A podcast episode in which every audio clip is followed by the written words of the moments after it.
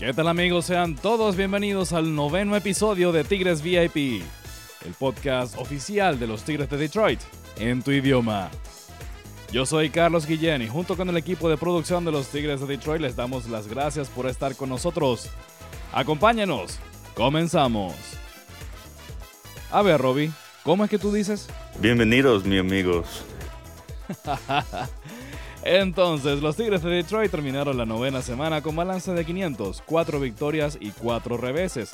Esos 4 triunfos en 5 encuentros disputados en casa ante los mellizos de Minnesota. Puntos a destacar en los primeros 5 días del mes de junio, Miguel Cabrera batió para 375 producto de 6 imparables en 16 turnos al bate. Miguel ha sido una de las piezas fundamentales ofensivamente de parte de los Tigres de Detroit.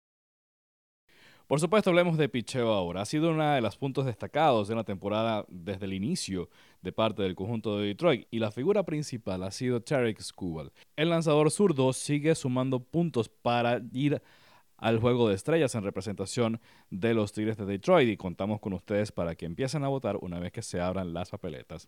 Vamos a darle algunos datos sobre Scuba. Scuba se une a una lista de lanzadores que han tenido efectividad de 2.15 o menos en sus primeras 10 aperturas en una temporada en los últimos 40 años y de acuerdo con el ES Sports Bureau, la agencia de estadísticas Scubal es uno de ellos, haciéndolo en este 2022. Se suma a Justin Verlander, que tuvo 2.15 de efectividad en el año 2012, y al David Wells, quien cerró con 1.83 en 1993. Recordemos que son los lanzadores con efectividad de 2.15 o menos en sus primeras 10 aperturas en una temporada. Scubal en los últimos 5 juegos tiene efectividad de 0.84 es decir, en 32 entradas lanzadas, 32 entradas completas, ha aceptado 3 carreras todas limpias y ha permitido 17 imparables. El repaso de ligas menores nos tiene que Kerry Carpenter, quien juega para la sucursal AA de los Tigres en Erie, es el colíder en cuadrangulares esta temporada con 19 batazos de vuelta entera. Carpenter está empatado con Moisés Gómez de los Cardenales y es el líder Escuchen bien, es el líder en todas las sucursales de todas las ligas menores de los 30 equipos de grandes ligas. En cuanto a picheo, vale destacar que Wilmer Flores tiene efectividad de 3.12. Recordemos que Flores estuvo con nosotros episodios atrás en Tigres VIP. Flores, el derecho de Venezuela, eh, tiene 22 abanicados en 17 entradas y un tercio con la sucursal AA de los Tigres en Erie. Era el primer juego de la serie ante los Yankees de Nueva York. Estaba designado para abrir el dominicano Elvin Rodríguez, quien eh, pues fue vapuleado en esa salida pero después se pudo ver y se pudo, en redes sociales están los videos y obviamente eh, pues eh, analizamos un poco lo que sucedió. Se, se pudo saber que Elvin estaba lo que llaman tipeando los lanzamientos. ¿Qué es esto? Estos son los movimientos involuntarios que hace algún lanzador en el cual indica eh, con qué picheo viene. Por ejemplo, si hay muchos que tienen la maña de apretar los labios cuando van a cuando van a hacer un movimiento, otros sacan la lengua, otros miran hacia arriba, otros acomodan el guante de una manera mientras están buscando la pelota o no mueven el guante mientras están buscando la pelota para algún picheo en específico. En grandes ligas todo se escanea hay gente de quien se hace fácil reconocer este tipo de detalles y por supuesto los bateadores toman ventaja de eso. Eso fue una de las cosas que sucedió con Elvin Rodríguez el pasado viernes. Pero bueno, por supuesto, de todo se aprende, incluso de las cosas no tan buenas. Las cosas no tan buenas muchas veces son las mejores maestras. Escuchemos lo que conversamos con Elvin luego de esa salida. Elvin, ante todo, gracias por estar con Tigres VIP y sabiendo lo que sucedió en la salida, en tu salida ante los Yankees. ¿Qué te queda? ¿Qué, qué aprendiste eh, sabiendo que ellos se dieron cuenta de los detalles, ¿no? Porque tú estás aquí en Grandes Ligas ya sabes que ellos te escanean completo hasta la forma de respirar y si eso da alguna señal, se aprovechan de eso. Bueno, me queda la experiencia y me queda, obviamente, ya algo que aprender sobre eso, algo que aprendí, que tratar de hacer siempre el mismo movimiento con todos los picheos y tratar de no darle ninguna brecha a ellos, ni a nadie, ni a ningún equipo. Cuéntanos, describe a la audiencia eh, contra los Yankees, ¿qué fue lo que sucedió? ¿Cuál, era, cuál, fue el error que estabas cometiendo que ellos se dieron cuenta y tomaron ventaja de eso? Bueno, yo vi en los videos y por lo que pude ver, eh, ellos siempre trataban de, de, de, tenerme a alguien en base porque ya era ahí donde ellos se daban cuenta y podían saber cuál era mi bicheo. Que la forma que ellos se daban cuenta era que con la reta yo me quedaba fijamente mirando tercera y cerraba y me iba para home. Entonces con el rompiente miraba muy, muy poco, aguantaba dos segundos y ya ellos sabían cuándo era rompiente y cuándo era eh, bola rápida. Me comentabas que, que, días atrás, inclusive el coach de Bullpen, Juan Nieves, te, te había hecho una observación similar. Eh, estando, en Minneapolis, ¿qué, ¿qué, te dijo en ese momento? Sí, recuerdo que después de esa salida, eh, Juan Nieves se me acerca y me dice que, que él imaginaba que, que lo, lo, lo, los Twins eh, me estaban cogiendo los picheos. Me dijo que un jugador de ellos posiblemente me estaba cogiendo los picheos y que trabajar en eso. No sabía, yo, yo no sabía exactamente que era obviamente que era cuando yo hacía el concept, que paraba mirando a, más, tiempo a tercera cuando era picheo recta. Pero la siguiente salida que fue contra los, guardianes de Cleveland, él me dijo que ya no lo estaba haciendo, que ya, o sea, no, no, no lo estaba haciendo poco. Entonces, en el, ahora en el último juego, no me pude percatar de que sí lo estaba haciendo. Obviamente pagué el precio por eso y a trabajar para tratar de mejorar todo eso. Ahora, son cosas que se hacen inconsciente, quizás, ¿no? Porque tú tienes tu rutina de cómo hacer tus movimientos desde que recibes la señal en adelante. ¿Afecta eso un poco el estar ahora pendiente de no repetir los mismos errores para evitar que el equipo contrario tome ventaja? O sea, ¿Eso los afecta a ustedes en tu, en tu preparación mental? Eh, yo diría que que no, que no afecta tanto porque para eso uno tiene práctica, para eso uno tiene bullpen. Eh, uno practica eso fuera, entonces ya cuando lo que uno practica fuera, eso es lo que uno trae automáticamente al juego. Yo simplemente, como le digo, no me percaté de que lo estaba haciendo porque usted sabe, uno siempre trata de llevar el juego rápido, tener buen tiempo, entonces lo que pequeños gestos que uno hace, uno no quizás no se puede dar cuenta de, de, tal manera, pero obviamente ellos sí se dieron cuenta, ya que ellos son sumamente buenos en eso. Ya he escuchado que algunos equipos se habían quejado sobre eso. Y como le digo, la culpa no es de ellos, ellos siempre van a tomar ventaja de si yo algo, así el más habilidoso puede ganar, eh, ya sea una batalla o sea un partido lo que sea. Y tratar de, de mejorar todo eso para la próxima.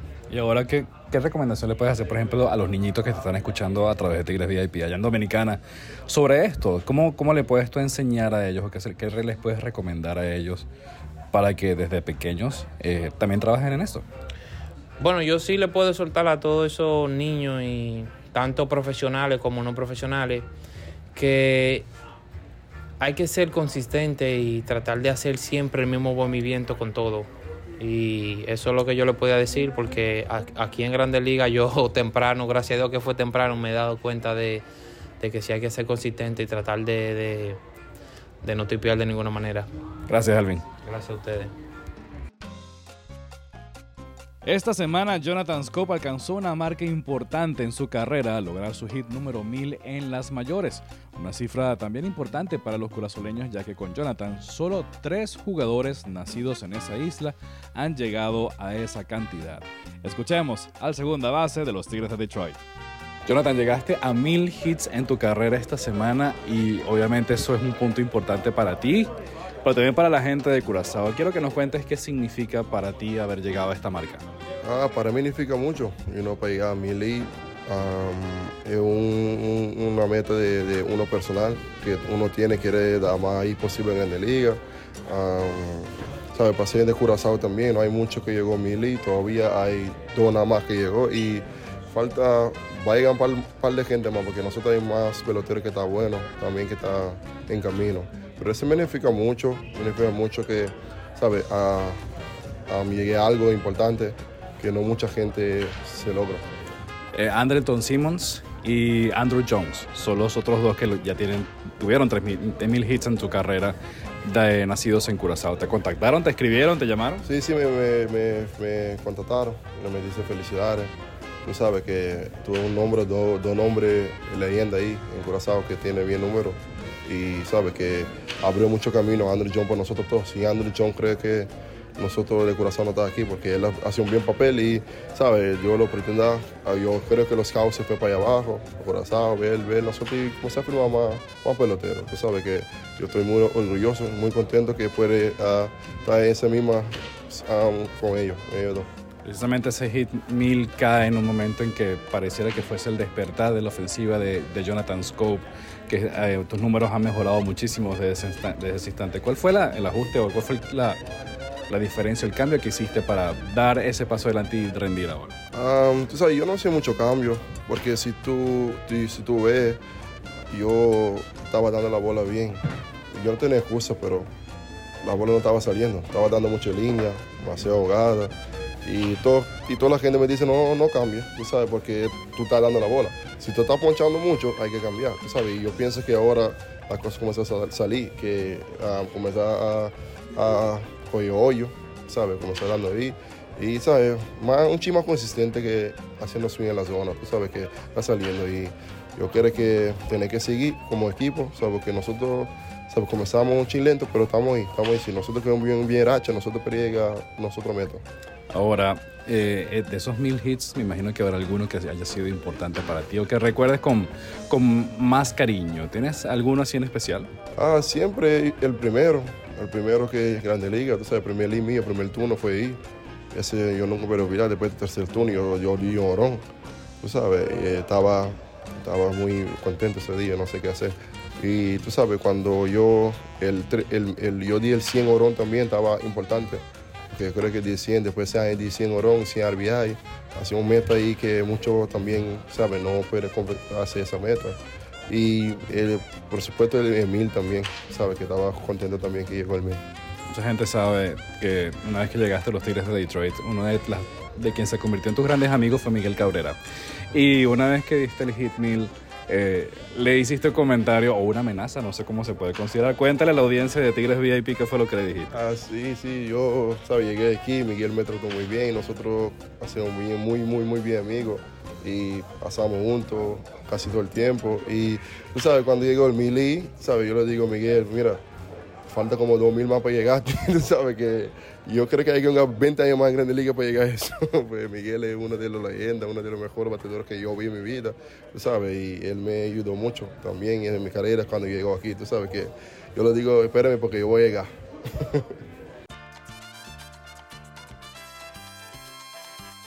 El reporte de salud nos tiene que Austin Meros puede unirse al equipo esta semana luego de terminar su rehabilitación en Toledo.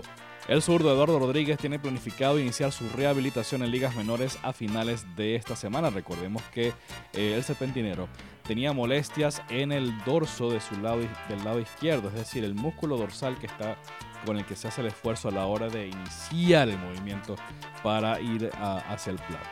Robbie Grossman viajó a Toledo para iniciar su rehabilitación y podría regresar con el equipo próximamente, al igual que Víctor Reyes, quien ya inició el programa de correr. Recordemos que Víctor tuvo una lesión en el cuádriceps de la pierna derecha, misma lesión que ocurrió en su pierna izquierda tiempo atrás y que lo tuvo fuera de la alineación y en la lista de incapacitados por un tiempo. Les deseamos pronta recuperación a todos. También Casey Mice ya está soltando pelotas en Lakeland, por lo que se espera, pues en el caso de él se está llevando paso a paso, eh, toda vez que su lesión, pues prefieren evitar complicaciones que en definitiva puedan retrasar mucho más su eh, rehabilitación y su eh, regreso al equipo grande.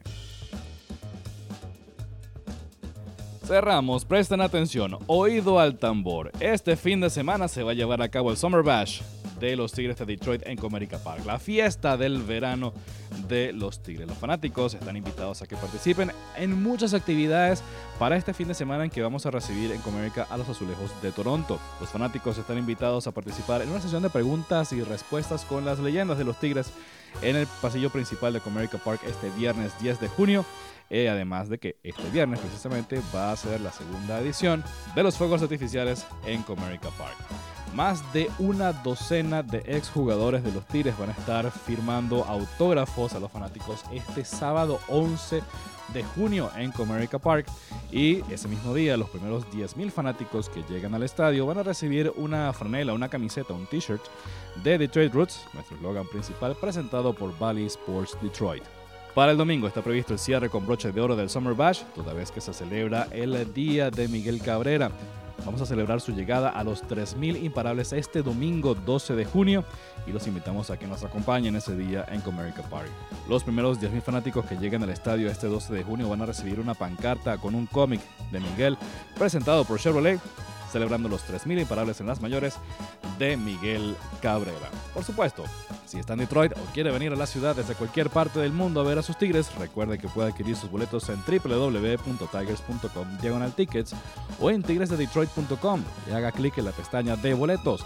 También, si desean adquirir mercancía de sus Tigres de Detroit, vayan a la web. Ahí van a encontrar la tienda para que puedan comprar sus productos oficiales de los Tigres. No se olviden que los Tigres de Detroit van a celebrar su fiesta latina, el Fiesta Tigres, este viernes 19 de agosto, cuando reciban a los angelinos de Los Ángeles Anaheim. Gracias por acompañarnos. Corran la voz, los Tigres de Detroit están aquí y en tu idioma. Yo soy Carlos Guillén y junto con el equipo de producción los invitamos a que nos encontremos la semana que viene. ¡Chao!